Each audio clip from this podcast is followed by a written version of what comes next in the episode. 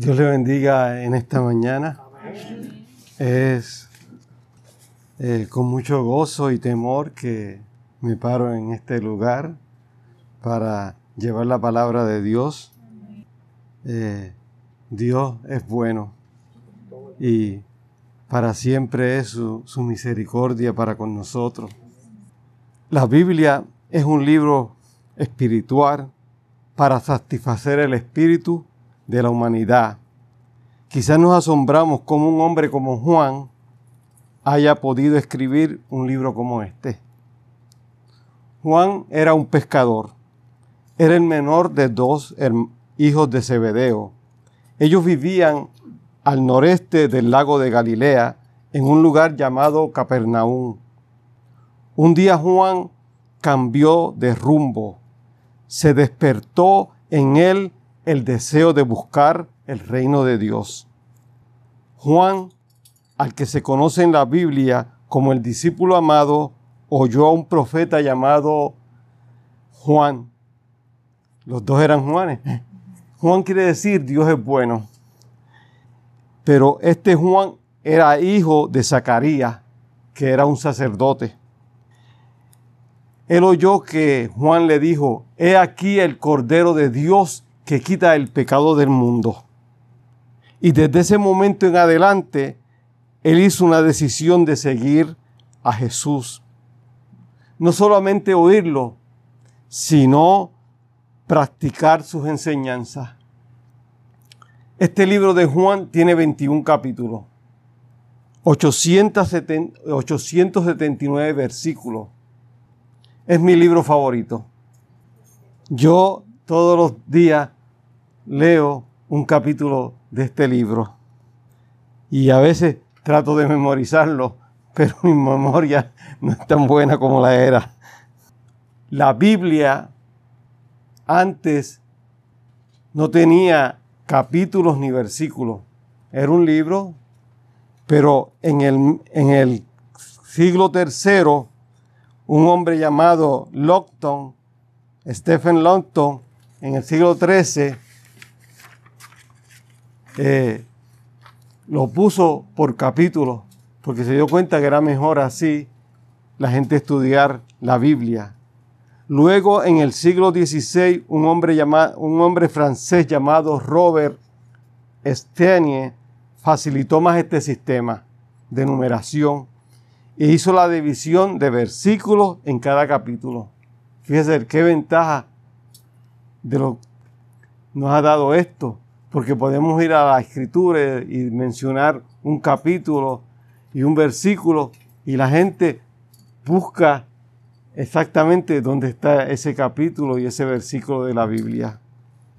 Juan fue un testigo que vio y oyó de Jesús. Él contribuyó a esparcir el Evangelio por medio de sus escritos, pero no solamente por sus escritos, porque también él llevaba la palabra de Dios a diferentes lugares.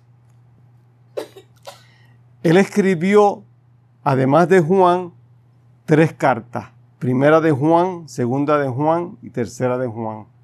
Y el último libro que escribió se llamaba Apocalipsis. En total escribió 50 capítulos. Así que el Nuevo Testamento tiene 260 capítulos y él escribió 50. El otro escritor que escribió tanto como él es Pablo, que escribió 13 o 14 cartas. Y Lucas, que escribió Hechos y Lucas. El Evangelio de Lucas y Hechos. Entre esos tres escribieron casi unas 66 partes del Nuevo Testamento, del Nuevo Testamento. El tema favorito de Juan era el amor de Dios.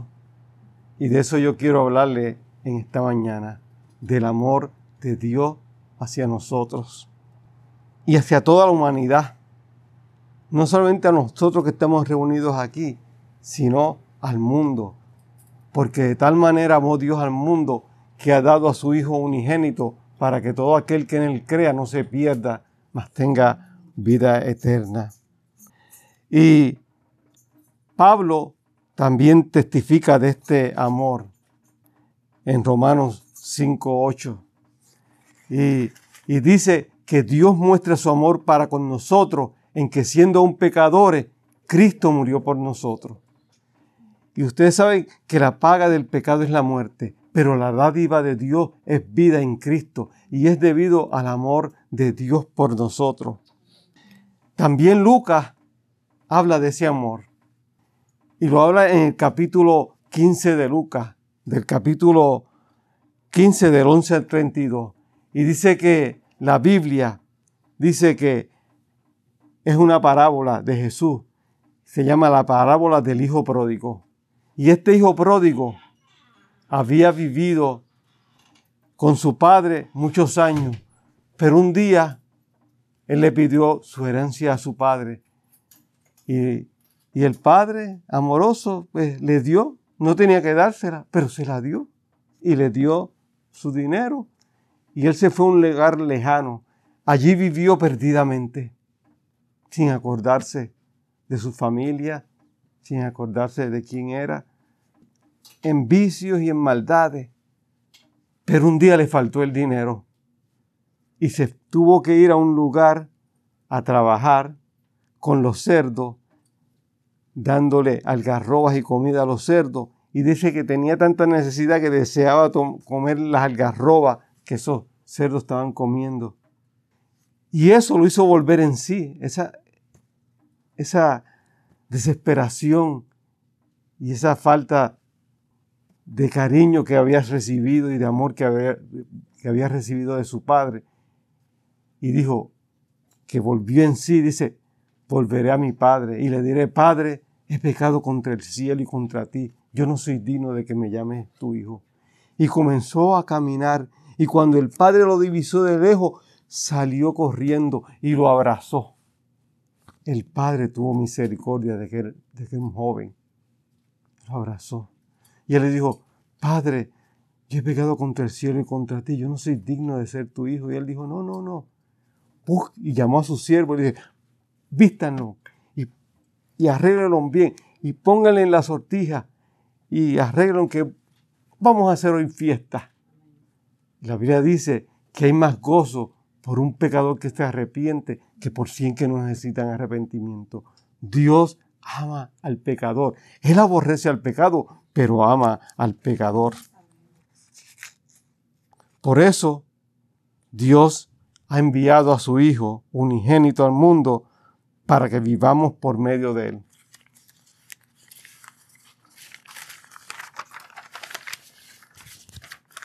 Así que el texto de esta mañana es Juan 3:16, porque de tal manera amó Dios al mundo que ha dado su Hijo unigénito para que todo aquel que en él crea no se pierda, mas tenga vida eterna. Vamos a hacer un ejercicio. Respire hondo, tome aliento profundamente y preguntemos qué es lo más importante para ti en este mundo?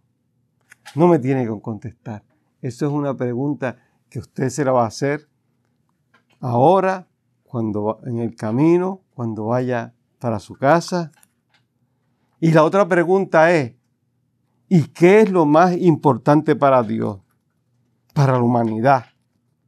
Para mí es el amor de Dios para nosotros. Eso es importante para Dios el amarnos de esa manera. Como decía la hermana que miraba y vio a Jesús. Ahí Jesús está siempre viéndonos. Jesús siempre está con nosotros. Jesús nunca nos deja. A veces pensamos que, que nos ha dejado, pero no es cierto. Hoy vamos a relatar una historia que pasó muchos años atrás, en el primer siglo porque tiene que ver con este texto de Juan 3:16. Este hombre era un hombre que era fariseo. No saben si es un fariseo, pero fue un movimiento religioso y político del judaísmo que tenía gran influencia en la vida del pueblo judío. Comenzó con el pueblo judío cuando fue llevado a la cautividad de Babilonia. Ellos trataban de seguir todas las normas, preceptos de la ley de Moisés, pero se volvió algo externo. No había un sentido de estar así en comunión con Dios.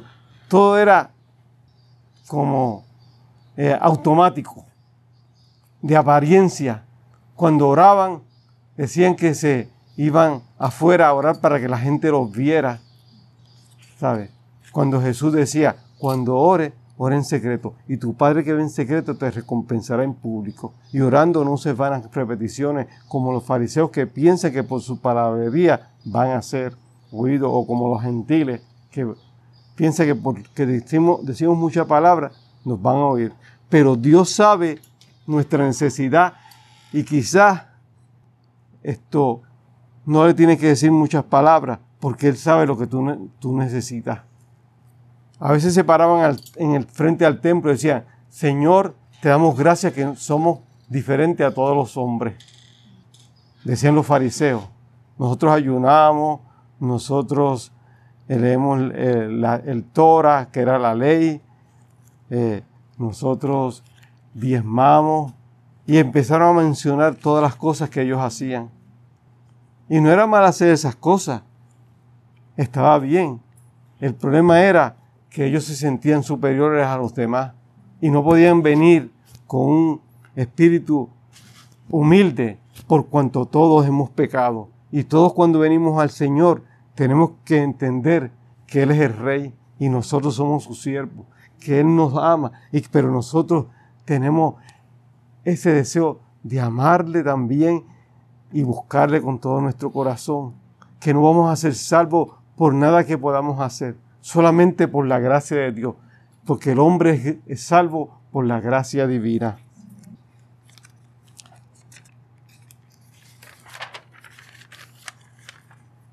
Así que este hombre llamado Nicodemo fue donde Jesús. Y fue a Jesús de noche, porque él era, él era un principal entre los judíos. Ahí él era del Sanedrín. El Sanedrín, Sanedrín es un grupo de 70 personas que se reúnen todos los días a menos que no sea un sabbat, que es el sábado, el Shabbat, o un día de fiesta de los judíos. Pero todos los demás días están en un lugar del templo, ahí eh, estudiando. Eh, es compuesto de rabíes, 70 rabíes, más el sumo sacerdote. Así que él llega de noche porque él había estado el, día en el templo con los demás rabíes hablando de la palabra de Dios. Y hablando de los asuntos, porque eran, acuérdense que eran políticos y religiosos. Ellos unían los dos caras. Vamos a decir que ellos eran la Corte Suprema. No tenemos una Corte Suprema. Ellos eran la Corte Suprema de la nación. Pero estaban bajo el dominio de Roma. Así que Podían poner leyes religiosas, pero no políticas. Eh, ahora, ¿por qué vino de noche? Por su trabajo. Pero ustedes saben, y si no lo saben, pues vamos a enseñarlo en esta mañana. El día judío es diferente a nuestro día. El día judío comienza a las 6 pm y termina a las 6 pm al otro día. Así que un día de 24 horas como nosotros, pero de 6 a 6. Nosotros es de 12 a 12. Las primeras horas de la noche, que son de las 6 de la tarde, de 6 a 3 le llaman, de 6 a 9 le llaman la primera vigilia. Y así de 9 a 12 la segunda y así sucesivamente. Y cuando llegue el día, cuentan la primera hora, la segunda hora, la tercera hora. Y la tercera hora es las nueve de la mañana. Para ellos es las nueve de la mañana. Eh, Así que probablemente debido a su trabajo, él llegó por la noche, pero no era tan tarde, quizás a lo mejor eran las seis, pero ya el día había terminado. Él vino con un elogio hacia Jesús. Eh, él se había reunido con otros discípulos, o sea, con otra gente, eh, con otros rabíes. Y ellos empezaron a preguntarse acerca de Jesús. Y se dieron cuenta que Jesús era diferente. Y se dieron cuenta que era un maestro, que era un rabí y que venía de Dios.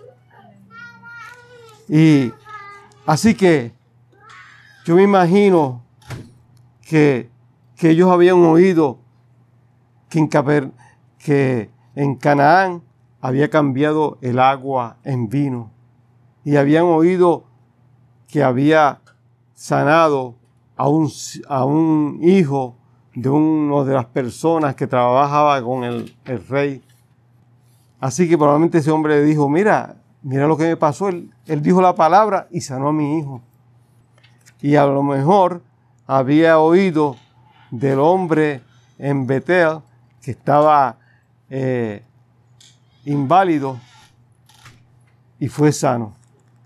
Así que ellos habían oído varios sucesos y, y, le llamaban señales. La Biblia menciona siete señales en el libro de Juan.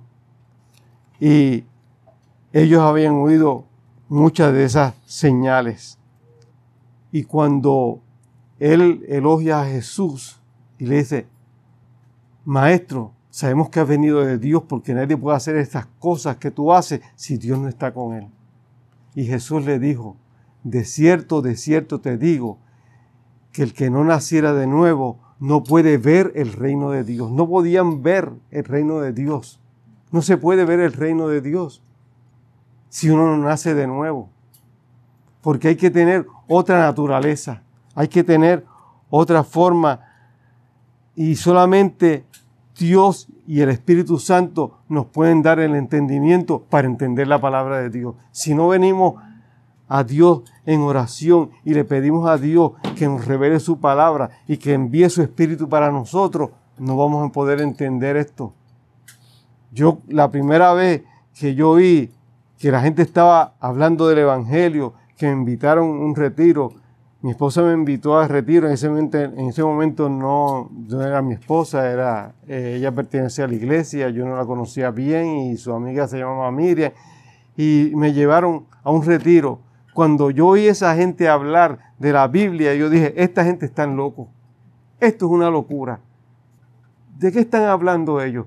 Porque mi mente no podía entender los misterios de Dios, porque son misterios, solamente Dios nos los puede revelar a cada uno de nosotros.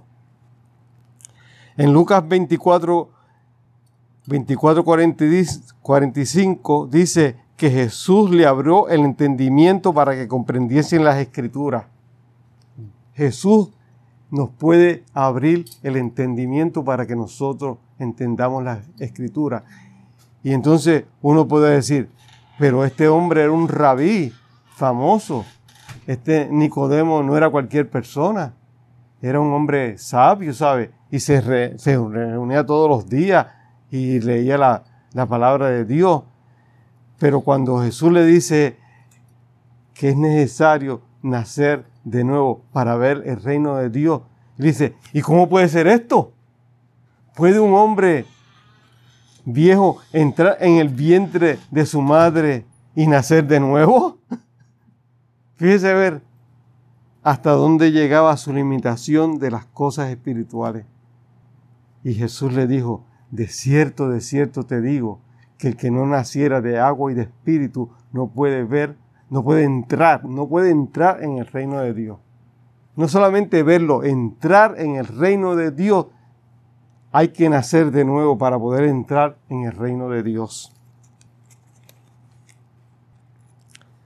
Eh, Pablo, Pedro dice, hace una confesión y le dice a Jesús, tú eres el Hijo de Dios. Y, Jesús le dijo, bienaventurado Pedro, porque no te lo reveló carne ni sangre, sino mi Padre que está en el cielo. Así que necesitamos la revelación de Dios cuando leemos las escrituras. Nicodemo todavía seguía en su confusión y Jesús seguía platicando con él y le dijo en el capítulo 3, otra vez, le dije, dice, de cierto, de cierto te digo que el que no nacía de agua y de espíritu no puede entrar en el reino de Dios. Lo que es nacido de carne, carne es. Y lo que es nacido de espíritu, espíritu es. Y le dijo, no te maravilles de que te dije esto, porque el viento sopla de donde quiere y oye su sonido, pero no sabe de dónde viene y a dónde va. Así es todo el que es nacido del Espíritu Santo. El Espíritu Santo viene con poder y te llena. Tú vienes y dices, Jesús, yo quiero que tú entres a mi corazón. Yo un día hice esa confesión. Después de salir de aquel retiro, o mientras estaba en el retiro, un joven dijo que Dios había cambiado su corazón. Y yo dije, si eso es cierto, yo quiero que tú entres a mi corazón. Y cuando yo dije eso, el Espíritu Santo vino sobre mí y me cambió. Y ya no era el mismo. Ese día era agosto 3 de 1970, cuando yo hice esa decisión. Y, y mi vida desde ese momento empezó a cambiar. Eh, en Corintios 2, del 10 al 14, la Biblia dice en Primera de Corintios 2, del 10 al 14,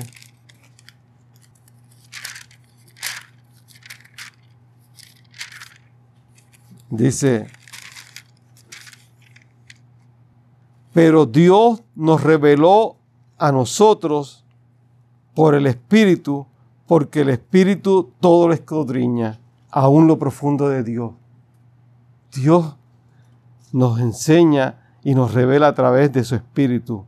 Porque ¿quién de los hombres sabe las cosas del hombre, sino el Espíritu del hombre? Nuestro Espíritu sabe lo de nosotros. Así tampoco nadie conoció las cosas de Dios si no es por el Espíritu de Dios.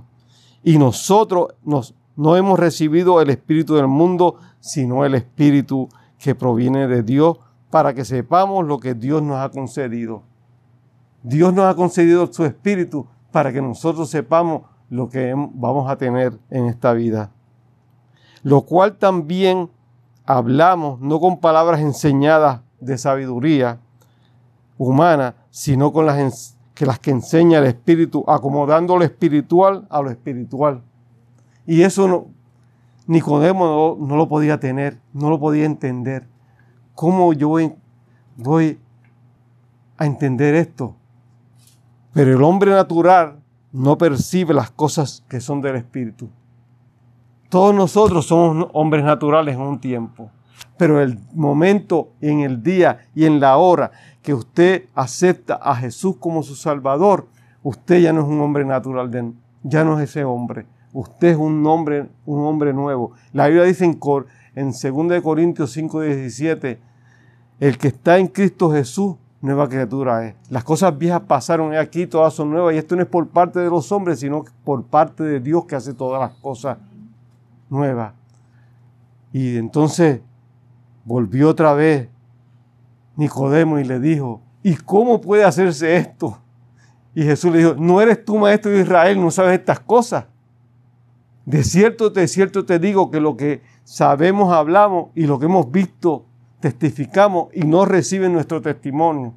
Si les he hablado cosas terrenales, le dijo Jesús, y no, no entendéis, ¿cómo les entenderéis si dijeran las cosas, le dijeran las cosas espirituales? Nadie subió al cielo sino el que se descendió del cielo, el Hijo del Hombre que está en el cielo. Fíjese ver que Jesús, aunque estaba aquí, estaba, su naturaleza era celestial, estaba en el cielo. Donde estaba Jesús estaba el reino de Dios. Y, y luego le dijo, porque es necesario que el Hijo del Hombre sea levantado. Y así como, como Moisés levantó la serpiente en, en el desierto, es necesario que el Hijo del Hombre sea levantado para que todo aquel que en él cree no se pierda, mas tenga vida eterna. Porque de tal manera amó Dios al mundo, vuelve a decir, que amó a su, que dio a su Hijo unigénito para que todo aquel que en él cree no se pierda, mas tenga la vida eterna. Porque Dios no envió a, a Jesús a condenar al mundo. Dios no, no lo envió a condenarlo. Él vino, Jesús vino a salvar al mundo. El que cree en Él no es condenado. Ha pasado de muerte a vida. Es una transformación profunda y, es la esperanza de vida para nosotros, que Cristo esté en, en nuestras vidas.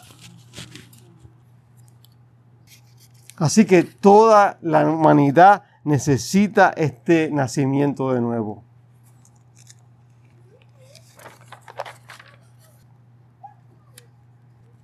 Solo el amor de Dios hizo posible esto.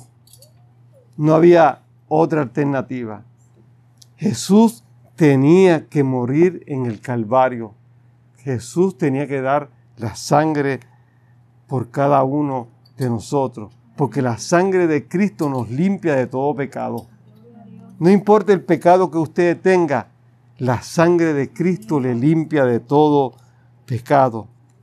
Es para toda la humanidad, para todos los hombres, porque quiere Dios que todos los hombres sean salvos. Dios no vino a condenar al mundo, Dios vino a salvar al mundo. Pero la condenación es que los hombres han amado más las tinieblas que la luz. Así que hay que orar diariamente a Dios para que rompa esas tinieblas que hay, para que la luz de Cristo entre a los corazones de cada uno de, los seres humanos. Hay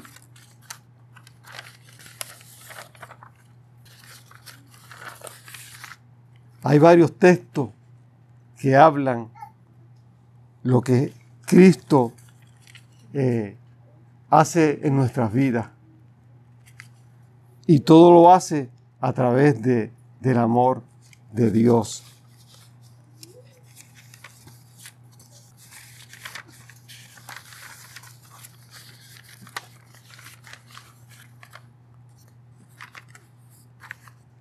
hay una enseñanza bien grande. Ah, cada, cada primavera llegan a Milwaukee unas mariposas que se llaman monarcas. Y estas mariposas eh, hacen un viaje desde México y llegan a Milwaukee. Y, y, la mariposa viene, pone un huevito y de ahí sale una oruga. Y esa oruga sigue comiendo hasta que un día entra en una crisálida. Y en esa crisálida ella se transforma y cambia su naturaleza. Todas las orugas de esa especie tienen eh, la oportunidad de transformarse. No sé si alguna no lo querrá hacer, lo querrá hacer. Todos nosotros tenemos la posibilidad de transformarnos. Todo, todo, todo. Las mariposas son obedientes y se entran en esa crisálida y están ahí de 10 a 15 días. Y cuando salen, están transformadas. Dejaron aquello, es aquella oruga aquello que estaba ahí, que parecía feo, que estaba arrastrándose y se remontó en el aire y cambió su vida. Ahora eran libres, ahora pueden volar por todo el cielo. Se transformaron. También nosotros podemos ser transformados. Cada uno de nosotros puede ser transformado. Hay una escritora, dicen que es anónimo, pero dice, hay un poema que dice, no me mueve mi Dios para quererte, el cielo que me tienes prometido, ni me mueve el infierno tan temido para dejar por eso de ofenderte. Tú me mueves, Señor, muéveme el verte, clavado en una cruz y escarnecido. Muéveme en tus heridas y tu afrenta, que si no hubieras, eh, y no me tienes que dar porque te quiera, porque lo que yo espero no esperara, lo mismo que te quiero, te quisiera. El autor está diciendo que él no tenía, que estaba agradecido de Dios, no importara si iba, al, iba a haber un infierno o iba a haber un cielo, pero él amaba a Jesús. Él amaba a Jesús de tal manera que eso no le importaba. Lo importante para él era amar a Jesús, amarle con todo su corazón y con toda su alma. Así cada uno de nosotros podemos transformarnos y cambiar nuestra forma de vivir y dejar que Dios entre y nos transforme para que este mundo podamos llevarle la palabra a Dios. Solamente un hombre transformado puede llevar sanidad a esta humanidad. Que Dios les bendiga en esta mañana. Gracias por darme la oportunidad de llevar este mensaje. Amén.